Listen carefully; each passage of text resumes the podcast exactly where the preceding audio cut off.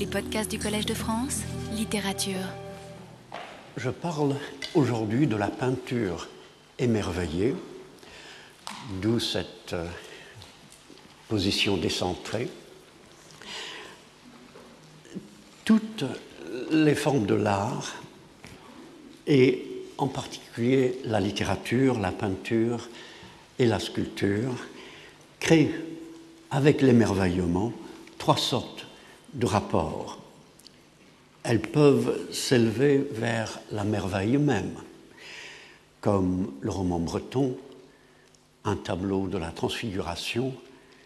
ou le combat des centaures et des lapites sur le temple de Zeus à Olympia, anciennement sur le temple. Elles peuvent exprimer ou faire naître l'émerveillement devant le purement naturel, vu dans une certaine lumière de l'esprit. Elles peuvent nous émerveiller surtout par leur propre présence, en dehors du sujet qu'elles traitent, en formant une manière de parler, de regarder, de se mouvoir ou d'écouter, plus belle, plus vraie et meilleure. L'œuvre d'art qui émerveille le réel est aussi source d'émerveillement. L'artiste même s'émerveille à la fois du monde qu'il dit, qu'il voit, qu'il entend, et de l'art qu'il lui a été donné d'approfondir. Pour réfléchir sur l'émerveillement en peinture, je considérerai l'œuvre de Vermeer que je choisis presque au hasard. Les façons de s'émerveiller sont aussi nombreuses que les grands peintres, et dans ce domaine comme dans les autres, l'émerveillement nous attend partout. Vermeer s'émerveille, me semble-t-il, de la profondeur illimitée du moment, qu'il découvre au moyen de la peinture, et ces tableaux nous émerveillent par les voies simples et savantes qui mènent vers cette nouvelle dimension du temps. Tout le monde a remarqué leur quiétude et leur immobilité. Dans la laitière, par exemple,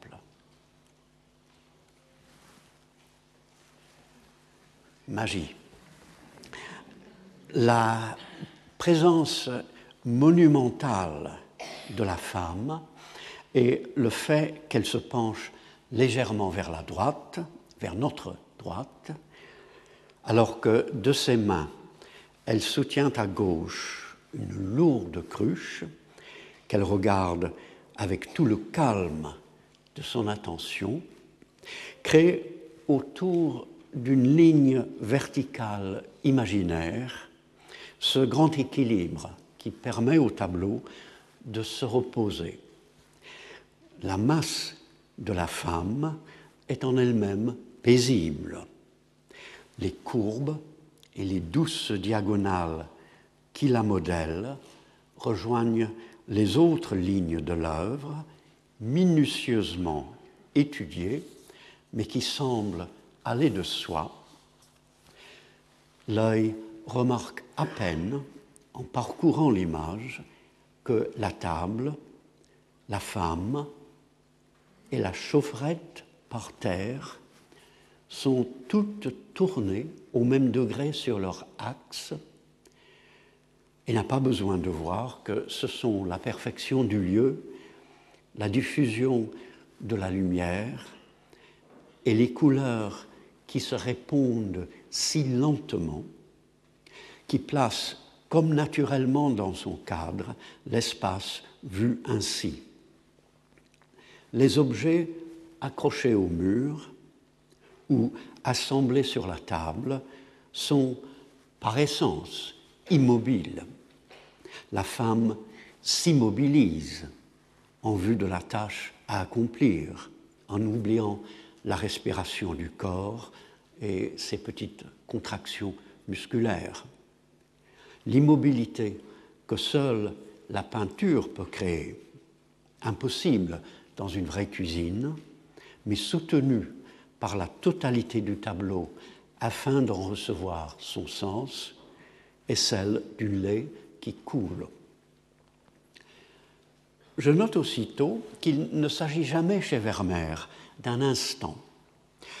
Même quand notre regard semble interrompre quelqu'un, le moment où tout est suspendu se prolonge. La jeune femme en jaune écrivant une lettre, par exemple, ne paraît aucunement pressée de reprendre son ouvrage, mais tourne vers nous un regard d'autant plus profond qu'inexpliqué. La lettre présentée à sa maîtresse par une servante dans La maîtresse et sa servante ou dans La lettre d'amour, mais ne devrions-nous pas nous méfier d'un tel titre conjectural comme des autres du reste qui ne sont pas de Vermeer? Cette lettre qui interrompt dans les deux cas une autre activité, écrire ou jouer de la mandoline,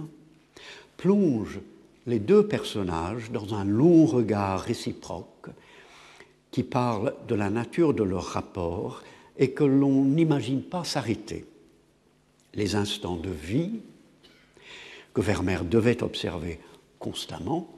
ne serait-ce que dans les mouvements de son pinceau et le passage rapide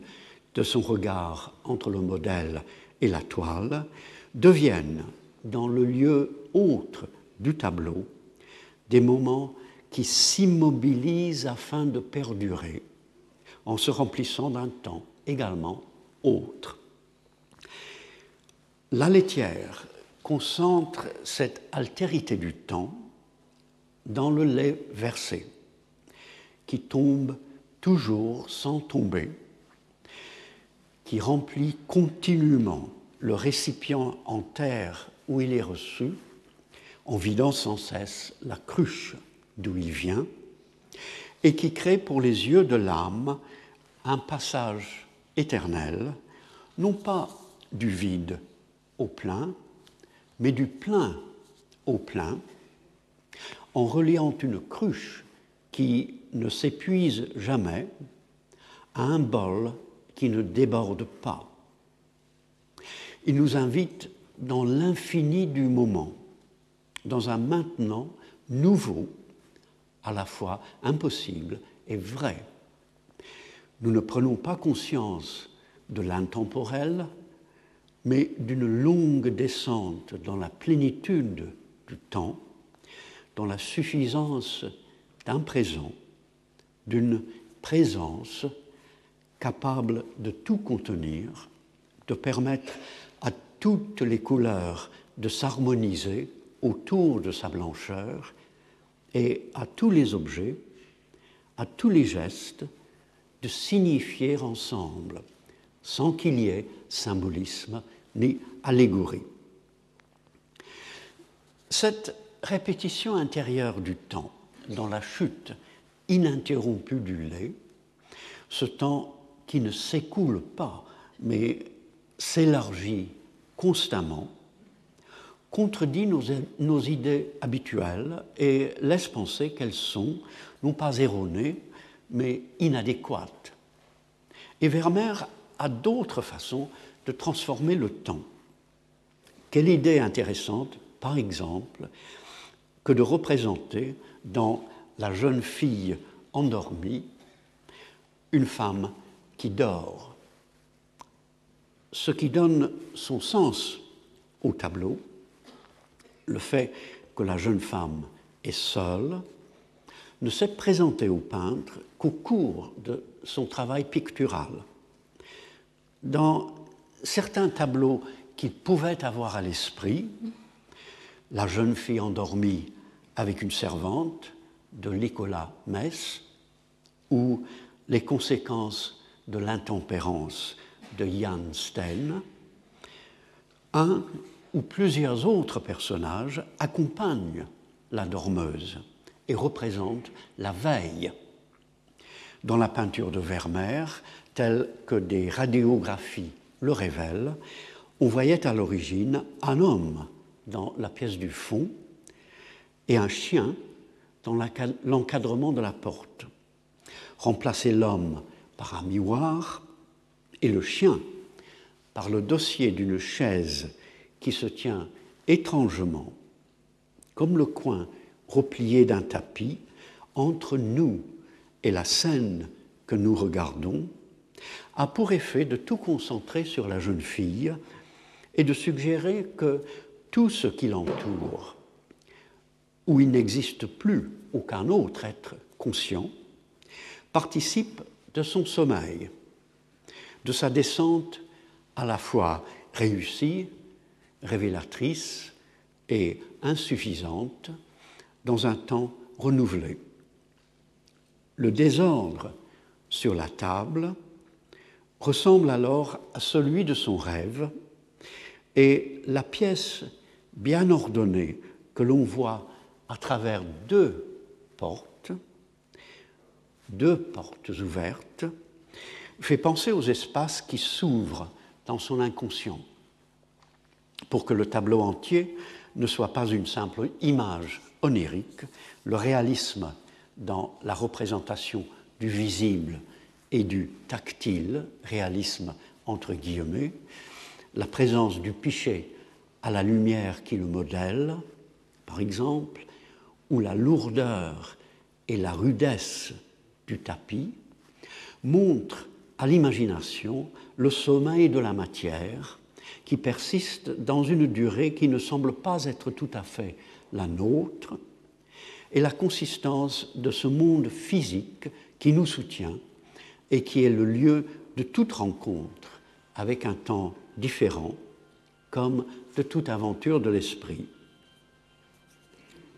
Le regard aussi, chez Vermeer, transfigure le temps. Il ne suffit pas de dire devant, par exemple, la liseuse à la fenêtre, que Vermeer s'intéresse à ces moments d'abandon de soi où l'on se laisse absorber par ses pensées, à ces états d'attention absolue où le monde semble se retirer, en supposant qu'il pensait comme le premier venu. La lumière qui entre par la fenêtre grand ouverte n'illumine pas simplement la lettre, elle se condense en une blancheur éclatante et épaisse pour devenir presque le papier qui attire le regard de la jeune femme, et elle se concentre de nouveau sur son col, sur cette partie de ses vêtements qui marque la frontière entre la vie de l'intelligence et celle du corps. La lumière visible et le regard se rencontrent dans un moment sans fin et un lieu sans limite,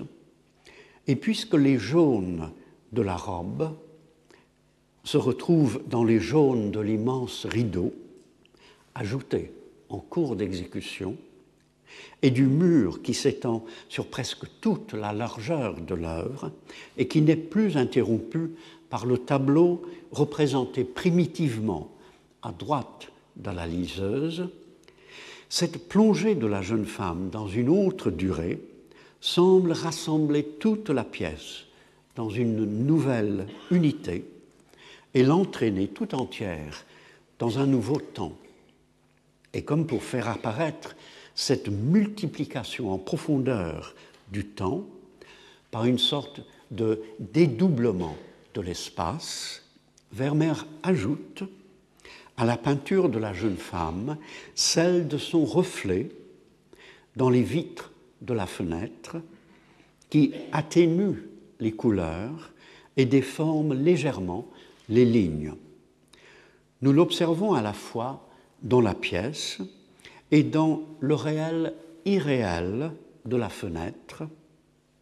comme si nous regardions le temps singulier où s'abîme la conscience de la liseuse et le lieu qui la suit. J'ajoute en passant que le reflet est faux, et cela non seulement à cause de la qualité des vitres. Les boucles, les anglaises de la femme, je ne sais pas si vous pouvez les distinguer, les anglaises de la jeune femme sont plus droites sur le reflet que vues directement. Pourquoi? Certainement pas à cause d'une erreur, d'un manque d'attention de la part de Vermeer. Ne peint-il pas les cheveux de la femme de façon différente pour que nous ne regardions pas le tableau comme si nous, comme nous regarderions une jeune femme lisant une lettre près d'une fenêtre, pour que notre regard soit autre, pour que nous prenions conscience du fait que nous avons passé un seuil et que nous nous trouvons dans le domaine de l'art, où le visible est répété, changé, renouvelé. Il semblerait que la même, chose arrive dans la leçon de musique, où la tête de la jeune femme, dans le miroir penché au-dessus de l'épinette, est tournée un peu plus vers la droite. Je note que l'exemple le plus intéressant d'un reflet subtilement mais volontairement faux, auquel j'aimerais bien réfléchir dans un cours de l'année prochaine, est sans doute celui de la serveuse dans un bar aux Folies Bergères de Manet.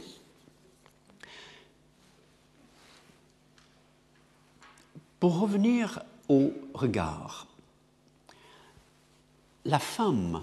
du collier de perles, se mirant dans une glace que l'on voit seulement comme un fil de lumière, nous dispose à imaginer un regard qui se regarde presque d'un bord du tableau à l'autre, qui se répète à l'infini et qui fait passer une toute autre harmonie de couleurs dans la dimension indéterminée du temps. La dentelière au Louvre nous invite dans un temps plus aimable que le temps ordinaire, grâce à l'extrême attention de son regard et de ses doigts,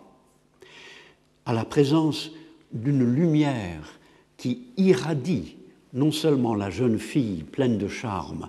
mais encore les objets les plus banals, et qui est presque trop merveilleuse pour être naturelle, et à l'étonnante petitesse du tableau, large comme une feuille de papier machine et un peu moins haut, qui concentre précisément la concentration de la dentelière, du peintre et de l'observateur dans la densité d'un étrange présent. Dans tous ces regards, Vermeer ne fait que sonder le travail ordinaire du peintre afin d'en découvrir le sens. Si tant de personnages dans les tableaux de tant de peintres nous regardent, et si nous observons si souvent quelqu'un qui lui-même observe quelque chose, c'est parce que le peintre sait, par le don spécifique qu'il a reçu, que le regard est mystérieux qu'il initie à ce qui se trouve au-delà de l'apparence, qu'il pénètre les êtres et les objets et qu'il transforme ou voit se transformer le lieu et le temps du lieu. Nous devons tous apprendre à regarder, à la fois comme l'enfant, dont le regard n'est arrêté ni par nos découpages du visible, ni par notre façon maladroite de distinguer le visible et l'invisible, et comme l'adulte, avec son appréciation de ce qui est en jeu dans la vie. On découvre alors que si le monde change sous notre regard, se révèle et s'approfondit surtout, il nous regarde aussi et nous change. On dirait qu'il est de tout temps évident que le regard n'est pas simplement le moyen de constater ce qui se trouve devant les yeux, et que les, diverses langues portent le signe d'une intuition plus profonde. Regarder en français, c'est garder quelque chose, veiller sur lui, le protéger, l'accueillir dans la mémoire et dans l'être. Un regard en anglais est apparenté par le vieux français et par l'anglo-normand à reward, le même nom avec un W à la place du G, comme si l'on sentait obscurément que le regard est sa propre récompense. Le peintre est celui qui ouvre le trésor du regard, qui nous offre son regard émerveillé et qui nous entraîne à nous émerveiller du visible et de ce que nous y voyons, grâce à la clairvoyance en laquelle il nous instruit. Et Vermeer surtout permet de comprendre que le regardeur, absorbé par un tableau, mais aussi le lecteur, absorbé par un poème, ou l'auditeur par une musique, s'aventurent tous dans une autre manière de vivre le temps et découvrent dans l'acte d'émerveillement que constitue la rencontre avec l'art, que de par sa nature même, l'art est l'aperçu d'un temps et d'un lieu autre. On le voit clairement chez Vermeer dès que l'on se défait de certaines habitudes de lecture. Que penser, que dire d'un tableau en dehors du travail strictement pictural de l'artiste, sans tomber dans un discours étranger à la peinture, dans le monde des idées, que le peintre aussi peut habiter dans sa vie de tous les jours, mais qu'il quitte devant la toile à faire au moment où il pense en peintre. Il est tentant pour le critique, pour l'historien de l'art, de demeurer dans son monde intellectuel, dans le monde des idées. Et pour tout amateur de peinture, on vit très tôt dans La jeune fille endormie, par exemple,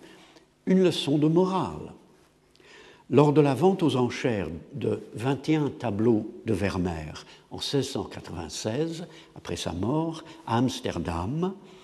le tableau avait pour titre Een dronken slafende Maid, ein Tafel, jeune femme ivre, endormie à une table. Il est vrai que d'autres peintures dans les Pays-Bas protestants plaisaient, d'autres peintres se plaisaient à illustrer l'intempérance et l'oisiveté. Mais l'intérêt de leur tableau est presque épuisé dès que l'on a reconnu la leçon qu'ils proposent. Il suffit de penser à La Fontaine, où la morale de chaque fable est souvent indiquée, mais où le lecteur s'intéresse bien moins à la morale qu'à une multitude d'autres choses, pour voir le danger pour le peintre de chercher des notions à illustrer et le danger pour le critique de supposer qu'un tableau est intéressant lorsqu'il est autre chose qu'un simple tableau.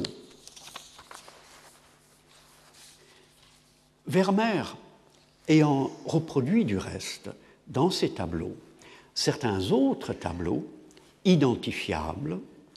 il est tentant de voir dans ces derniers les clés d'une interprétation, de supposer que les œuvres de Vermeer sont des messages à décrypter et d'y trouver des leçons de morale aussi convenues qu'ennuyeuses. Il est vrai que l'on est parfois ému par un rapport plus secret entre les deux tableaux que l'on contemple à la fois. La présence de l'entremetteuse de Dirk van Barburen, où une entremetteuse regarde un jeune homme euh, avec un sourire lubrique, la présence de cette entremetteuse sur le mur du fond de la dame assise à l'épinette ne signifie sans doute pas que la dame, en jouant, laisse flotter des pensées érotiques, ni que la musique est dangereuse par sa sensualité. Devant les notes, les accords que l'on imagine résonner dans la pièce, cependant, et devant la musique virtuelle de la viole de gambe placée à côté de l'épinette, devant le son et le silence de la musique, il est peut-être légitime de sentir dans cette représentation du vice la présence de ce qui trouble l'harmonie idéale ou possible du monde que l'art se doit de noter, mais qu'il a vocation aussi d'intégrer et de combattre par les moyens propres à l'artiste. Dans La femme à la balance, on sent la force du jugement dernier accroché également sur le mur du fond, où le Christ, nimbé de lumière dans un tableau très sombre, est situé au-dessus de la tête de la femme, inondée elle aussi de lumière dans une des œuvres de Vermeer, où il y a également le plus d'obscurité. Les perles et l'or sur la table nous incitent-ils à penser que la femme pèse dans la balance la vanité des biens, des biens terrestres et le poids des valeurs éternelles? Ou évitons-nous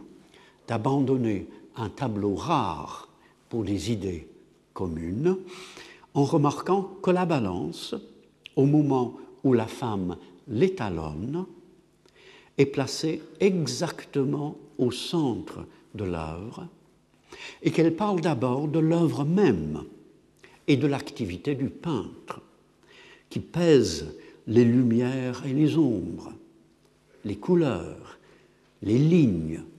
les espaces, qui se concentre lui aussi en vue de l'équilibre exact qui annoncera que le tableau est achevé et qui s'engage dans des actes de jugement artistique et humain sans nombre. Vermeer ne se rappelle-t-il pas aussi que peindre fait partie de sa vie d'homme, constitue peut-être le domaine le plus intime et le plus vrai de sa vie, et que sa peinture, par le travail qu'elle fait en faveur d'une parfaite justesse, trouve son sens le plus profond à la lumière d'une justice éternelle. On comprend aussi qu'un tableau qui se trouve à l'intérieur d'un autre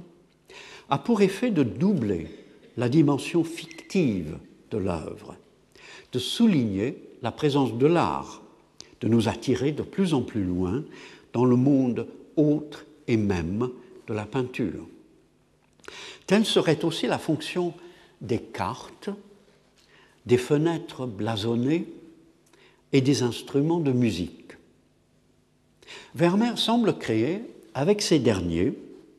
qui interviennent parfois quand le sujet du tableau ne les appelle pas, dans La courtisane, par exemple, ou Dame buvant avec un gentilhomme,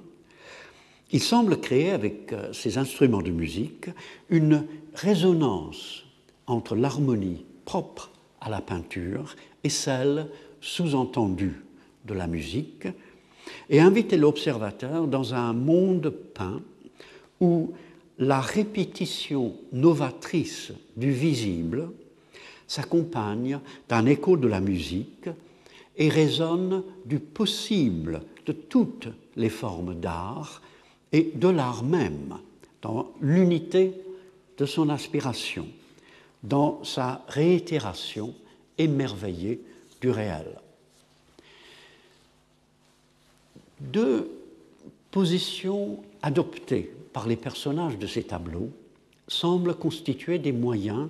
encore plus évidemment picturaux de signaler que nous sommes ici dans le domaine de l'art et de s'en réjouir. Certaines femmes sont représentés exactement de profil, notamment la liseuse à la fenêtre, la liseuse en bleu,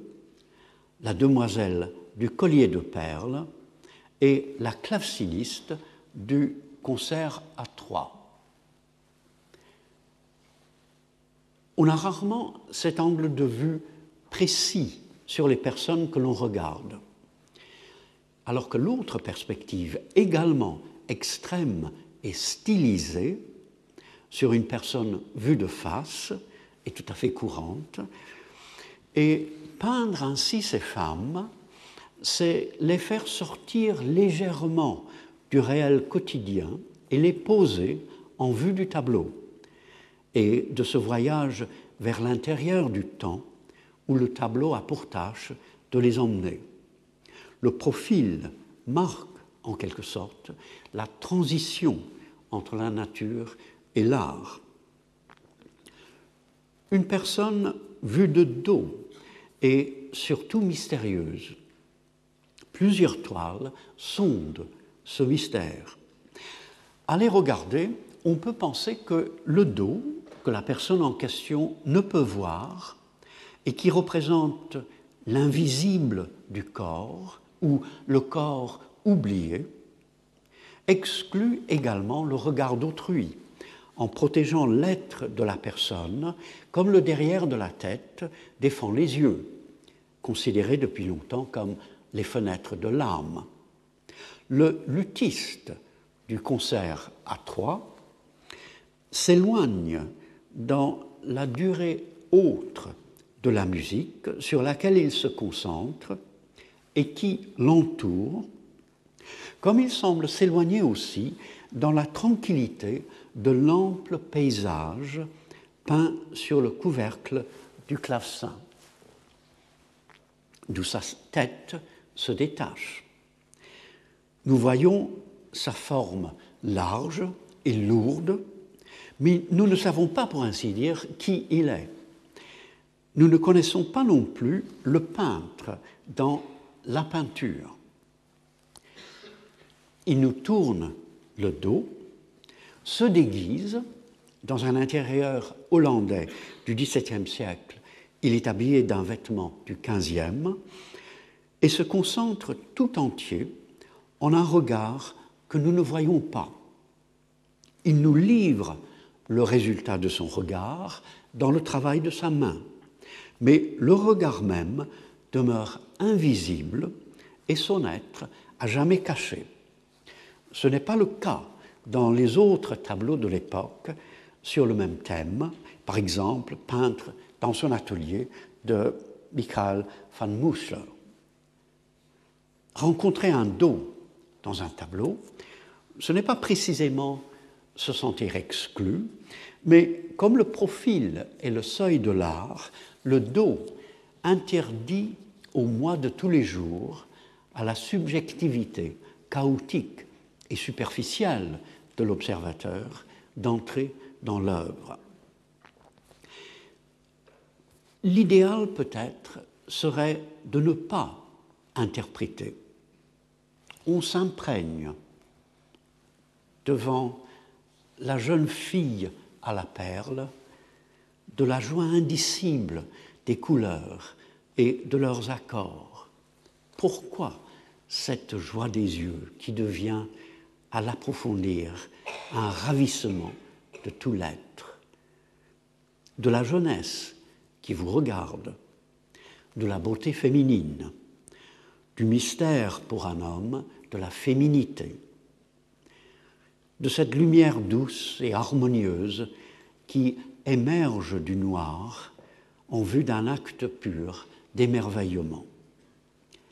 Voir dans le tableau cependant la beauté d'une jeune fille, remarquer le noir qui soutient l'apparition des formes et des couleurs, c'est déjà aller au-delà de l'exclusivement visible en partie parce que l'esprit est un chasseur d'idées, mais aussi parce que les yeux pensent. Puisque nous avons l'habitude, dans la vie au jour le jour, de déchiffrer ce que nous voyons, de nous arrêter aussi longtemps que possible. Euh, pardon, euh, une des belles fonctions de la peinture est de nous inviter à regarder ce que nous voyons, de nous arrêter aussi longtemps que possible devant l'image en tant qu'image. Il serait donc souhaitable, ensuite, sauf quand le peintre nous encourage à circuler dans un réseau d'idées, comme Vermeer lui-même le fait dans l'allégorie de la foi, où tout est allégorique et un peu décevant, et où la femme qui représente la foi domine le monde par son pied posé sur le globe terrestre, où le diable, sous la forme d'un serpent, est écrasé par un bloc de pierre, où une pomme représente le fruit défendu. Sauf dans ce genre de tableau,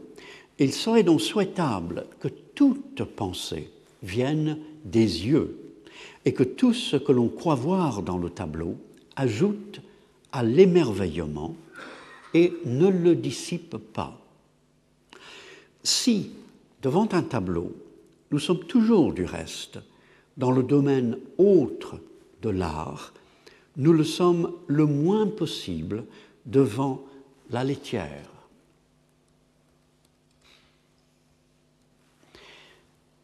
Attentive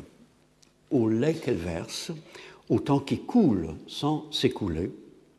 la servante considère non pas un objet fascinant pour la pensée, comme dans d'autres tableaux de Vermeer, une lettre, une balance, un globe terrestre ou céleste, mais une chose simple qui nous permet d'entrer peu à peu dans le monde adéquat qui soutient la litière et qu'elle anime et complète. Dans une cuisine, plutôt qu'un salon, les yeux fixés sur sa tâche, elle descend avec nous dans un moment sans fin. Elle nous invite, par sa simple présence, dans cet angle de pièce où Vermeer se place très souvent en focalisant ainsi le réel afin de le regarder et où la lumière entre par la gauche pour que nous le lisions, pour ainsi dire, naturellement, de gauche à droite, dans le silence intérieur lieu de la peinture, dans un monde autre et cependant familier, où nos yeux s'ouvrent progressivement ou nouvellement visible et où notre imagination se réveille à la profondeur d'une vision si peu imaginative. Car tout ici est de l'ordre bienheureux de l'ordinaire. Il ne suffit pas de se dire, en dissipant l'intérêt de ce que l'on voit, que le tableau appartient à un genre connu, la représentation d'une cuisine,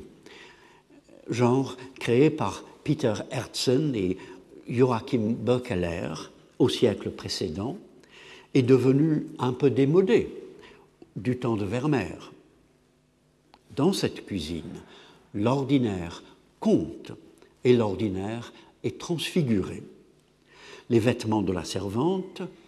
où chantent et se manifestent les couleurs primaires, ont une belle pauvreté une rugosité agréable aux yeux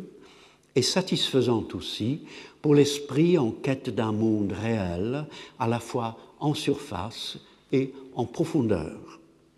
Le mur chaulé et qui n'a rien d'élégant est piqué de trous. Celui qui se trouve à la droite de la femme et qui est bien visible, où l'on voit qu'un clou a été enlevé et que le plâtre autour s'est abîmé, n'a pas pour fonction de faire vrai, mais parle du contingent, des petites choses qui créent jour après jour la présence d'un monde, de ce bien-être qui vient du consentement à l'autonomie, à l'altérité et au chaleureux voisinage du réel. Comme le plâtre a souffert, une des vitres de la fenêtre est cassée. On ne le voit pas, je crois, sur l'image. Euh, croyez-moi, une des vitres est cassée. Et si Vermeer s'est appliqué à peindre le bois du cadre un peu plus clair à cet endroit, encore une fois, croyez-moi, euh, pour montrer la lumière qui entre plus forte à cause de l'absence d'obstacles, ce n'est pas, semble-t-il, par souci de réalisme. Dans beaucoup de tableaux du XVIIe siècle hollandais, ce genre de détail pourrait très bien attester le désir de respecter une sorte de vérité de surface. Mais ne sentons pas chez Vermeer que la vérité la plus superficielle du visible atteint, sous un regard émerveillé, une grande profondeur, comme le signe physique et métaphysique de l'être là des choses. Dans ce coin de cuisine, aussi commun que mystérieux, nous rencontrons partout la vie étrange du quotidien, dans des ustensiles en osier, en, osier, en métal, en terre, en bois, dans des étoffes, dans du lait et du pain. Et ne sentons pas affleurer aussi dans ce lait et ce pain que le tableau offre à notre contemplation une idée qui n'est ni précepte moral, ni dogme religieux, ni quelque allégorie, mais une sorte de constatation qui vient moins de la pensée que de la mémoire. Rien de dramatique dans la chute très courte du lait, rien de sacramentel dans le pain, mais par l'attention que Vermeer porte sur ces deux substances fondamentales pour la nourriture du corps, il semble vouloir que la peinture elle-même se nourrisse de choses simples et profondes, et qu'elle devienne, en s'ouvrant ainsi à ce qui importe vraiment, une nourriture de l'âme. Un critique a prétendu que le tableau représente la tempérance, puisqu'il ressemble à des gravures où une femme pratique cette vertu en versant un liquide d'un récipient dans un autre. On lui a répondu avec justesse que ce n'est guère, plausible, la laitière ne versant pas de l'eau dans du vin. Mais il faut aller plus loin et penser que si Vermeer avait de telles gravures à l'esprit, en remplaçant l'eau qui tempère le vin par du lait, il supprima la leçon de morale et l'illustration d'une idée pour attirer l'attention sur la chose même, sur le lait en tant que lait, coulant dans le velouté de sa légère spirale. Sous un tout autre horizon, mais dans le même dessin, d'enlever au visible des idées accessoires, Constable, en adaptant la composition générale du paysage avec Agar et l'ange de Claude Lorrain pour son Des Dames vues de Langham de 1802, mais en effaçant Agar et l'ange, souligna la réalité du lieu et le paysage émerveillé. Mais que penser de la lumière? Elle paraît d'abord dans les points lumineux sur la cruche, le grand bol, le pichet, et surtout par une sorte de profusion de présence sur les pains étalés sur la table. Puis, du fait que la lumière, entrant par la fenêtre, jette peu de clarté dans le coin gauche de la pièce, le tableau devient de plus en plus clair vers la droite, sur ce grand mur dont la nudité semble faite pour la recevoir. C'est littéralement le cas du reste, car il y avait à l'origine un ornement sur le mur, peut-être une carte que Vermeer effaça. La laitière est par conséquent environné de lumière, comme sa tête est ceinte de clarté à cause de sa coiffe blanche, et bien que ce tissu éclatant ne soit pas une auréole, on peut sentir qu'elle reçoit une manière de bénédiction, ou serait-ce plutôt qu'elle s'accorde parfaitement à la lumière qui illumine son lieu et son travail. La lumière ne vient pas d'un ailleurs transcendant à l'ici, et le tableau ne contient aucun signe d'un ailleurs, même naturel. En dehors peut-être du pain et du lait qui peuvent évoquer, mais y pensons-nous vraiment, les champs et les pâturages? Nous sommes dans le domaine privilégié de l'émerveillement sans merveille. Et je note avec plaisir dans un catalogue de vente à Amsterdam en 1798 une expression toute simple et même conventionnelle,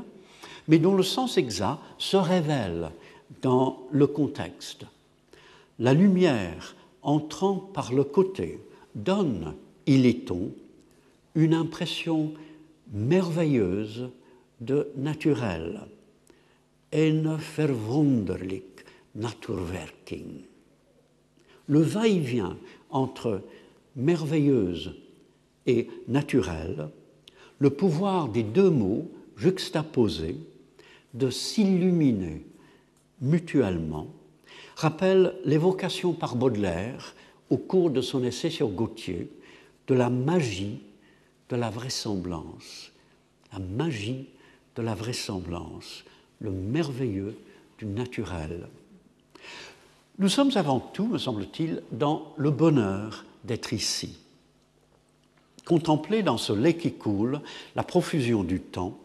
s'imprégner de ce maintenant qui augmente et qui ne devra jamais cesser d'augmenter, c'est voir la qualité lumineuse du réel. Dans une peinture qui célèbre la peinture, qui contient une étude de la figure humaine et une nature morte, qui regarde un regard et qui pénètre jusqu'à l'être même du visible en analysant la lumière, et qui, en revoyant le monde au moyen de l'art, transforme le monde en peinture, nous entrons avec des objets du quotidien profond dans un espace étrange et un temps autre, dans une sorte de là-bas de l'ici, qui n'est ni l'Éden, ni une vision idéale de la réalité, mais un lieu sans limite, infini, qui ne finit pas, aperçu dans l'angle d'une pièce, dépourvu des signes habituels de la beauté. Ce n'est ni l'éternité débarrassée du temps, ni le temps purgé du songe de l'éternité, mais dans un temps qui dure, un monde pauvre et pourtant riche, un monde réel et plus que réel, que la peinture change enfin en lui-même. C'est à se demander presque quelle lumière on verrait au-delà de la fenêtre et quel son l'on percevrait si on entendait couler le lait. Vermeer s'intéresse, si l'expression n'est pas trop littéraire, à la merveille de l'être. Il semble s'intéresser aussi au fait que l'être n'est pas évident, qu'il faut le chercher par une discipline précisément de tout l'être, et dans le cas d'un peintre, par un approfondissement inlassable de la pensée du regard. Il est conscient également de l'être même de la peinture qui n'existe pas, mais que le peintre fait exister. Un tableau, comme un poème, une musique, avant d'être une chose créée, est l'effet d'un acte de création. Et toute l'étude de la jeunesse d'une œuvre peut se réjouir d'y observer l'être venant à être. Vermeer l'observe dans la peinture. Le peintre, dans le tableau, nous tourne le dos mais il nous montre sur sa toile son travail, non pas avancé, mais tout juste commencé. Nous assistons, pour ainsi dire, à la toute première séance de pause, au moment où il a peint quelques feuilles de la couronne de laurier du modèle. C'est très simple, mais génial aussi, car nous voyons à la fois le tableau de Vermeer dans la perfection de son abondance et de son exactitude, et ces quelques taches de couleur sur une toile nue. Qu'il s'agisse de feuilles, le poignet du peintre reposant sur son appui-main, le bout du pinceau touchant la toile, n'est pas sans intérêt. Depuis que l'on a découvert que la couronne de laurier, comme la trompette et le livre que tient la jeune fille, sont les attributs de Clio, muse de l'histoire, on a décidé que le tableau représente allégoriquement le rapport entre la peinture et l'histoire. Vermeer fit très peu de tableaux d'histoire, cependant, même au sens plus large du terme, le Christ chez Marthe et Marie, Diane et ses compagnes, peut-être une sainte Praxède, si la toile est bien de Vermeer, puis la jeune fille qui baisse timidement les yeux, tient les objets qu'on lui a donnés avec une certaine nonchalance, en particulier cette trompette de la renommée dans laquelle, la maniant ainsi, elle ne pourrait certainement pas souffler. Le peintre a choisi du reste de placer la couronne sur sa toile telle qu'il ne pourra représenter que le buste de la jeune fille avec un bout seulement de la trompette. Je ne sais pas si on l'a remarqué. On dirait que Vermeer aussi reste nonchalant envers l'histoire et qu'il représente le peintre comme se contentant de regarder ce qu'il voit. Une belle jeune fille modelée par la lumière, le jaune du livre contre le bleu de son vêtement, et ces feuilles qu'il est en train non pas de reproduire, mais de faire émerger autrement sur la toile vierge. Vermeer répète des feuilles de laurier sur la tête de la jeune fille et les répète de nouveau sur le tableau vide à l'intérieur du tableau plein. Voilà en effet ce que peut la peinture pour découvrir et pour montrer, sinon l'être même des choses, au moins une façon de les voir qui les rend présentes d'une autre façon.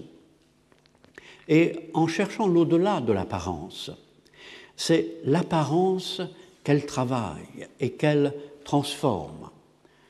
Les objets sur la table dans la laitière s'accumulent et s'ajustent les uns aux autres dans une nature morte ou still life dont la mort ou l'immobilité, still, ne sont pas celles qu'ils auraient dans une vraie cuisine, comme la lumière qui semble les animer n'est pas celle du soleil. Et c'est justement le fait que ce ne sont pas des pains, une corbeille, une chope de bière, un bol en terre cuite qui les fait vivre autrement et qui peut nous émerveiller lorsque nous nous disons devant ces objets qui ont une façon d'être différente, ah, voilà ce qu'est une corbeille, un pain. Comme le lait passe d'un récipient à un autre, et comme le moment passe dans un autre sans que le temps se perde, ainsi la laitière et le lieu qui lui est propre passent sans aucun mysticisme, mais grâce au mystère simple, bien qu'à peine compréhensible, de l'art, dans un monde où le vivre s'approfondit jusqu'à devenir l'être,